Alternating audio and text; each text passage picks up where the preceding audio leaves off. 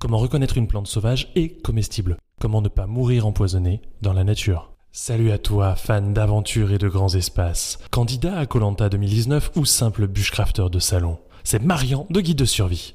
Alors toi qui m'écoutes, tu connais le principe déjà. 3 minutes survie, chaque capsule propose une astuce survie qui pourrait être utile. Peut-être, on sait jamais.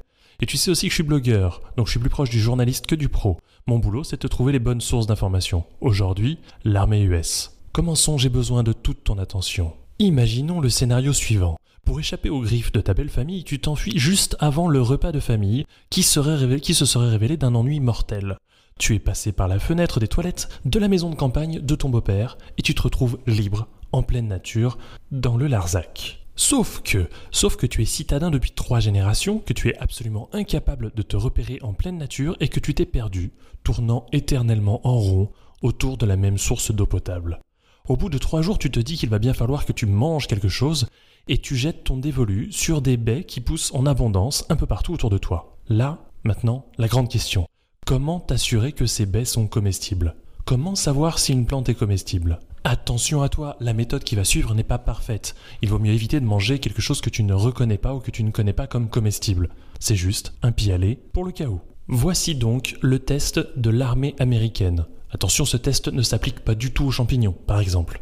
Déjà, premier point, ne testons qu'une seule partie de la plante à la fois. Tu peux diviser la plante dans ses différents composants, les feuilles, la tige, les racines, les fleurs, etc. Prépare de préférence l'aliment cuit. Il y a moins de chances qu'il soit nocif. Ne mange pas pendant les 8 heures avant ce test. Alors, tu as 8 heures devant toi. Tu vas pouvoir commencer par en fait un test de contact. Est-ce que la plante est irritante? Dépose un petit morceau de la plante à l'intérieur de ton coude ou de ton poignet, attends 15 minutes pour détecter une éventuelle réaction cutanée. Voilà, tu es à jeun depuis 8 heures et tu as pratiqué ton test de contact. Avec succès, la plante n'est pas irritante. Maintenant, tu vas pouvoir commencer le reste du test. Attention, pendant ces quelques temps, tu ne mangeras que de cette plante et de l'eau pure. Coupe un petit morceau de l'un des constituants de la plante. Avant de le mettre dans la bouche, place-le sur la surface extérieure de tes lèvres afin de détecter une éventuelle sensation de brûlure ou de picotement. Si au bout de 3 minutes, tu ne constates pas de réaction, alors tu peux le placer sur ta langue et tu attends un quart d'heure. Si tu ne constates toujours pas de réaction au bout d'un quart d'heure, mâche-le et garde-le dans ta bouche pendant un quart d'heure encore. Surtout, ne l'avale pas.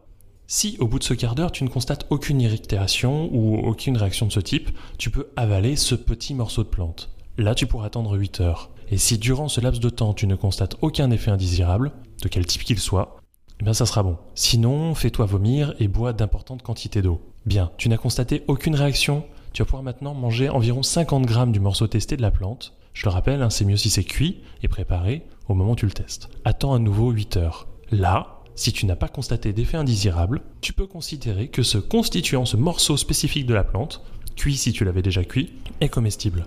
Allez, on récapitule les points.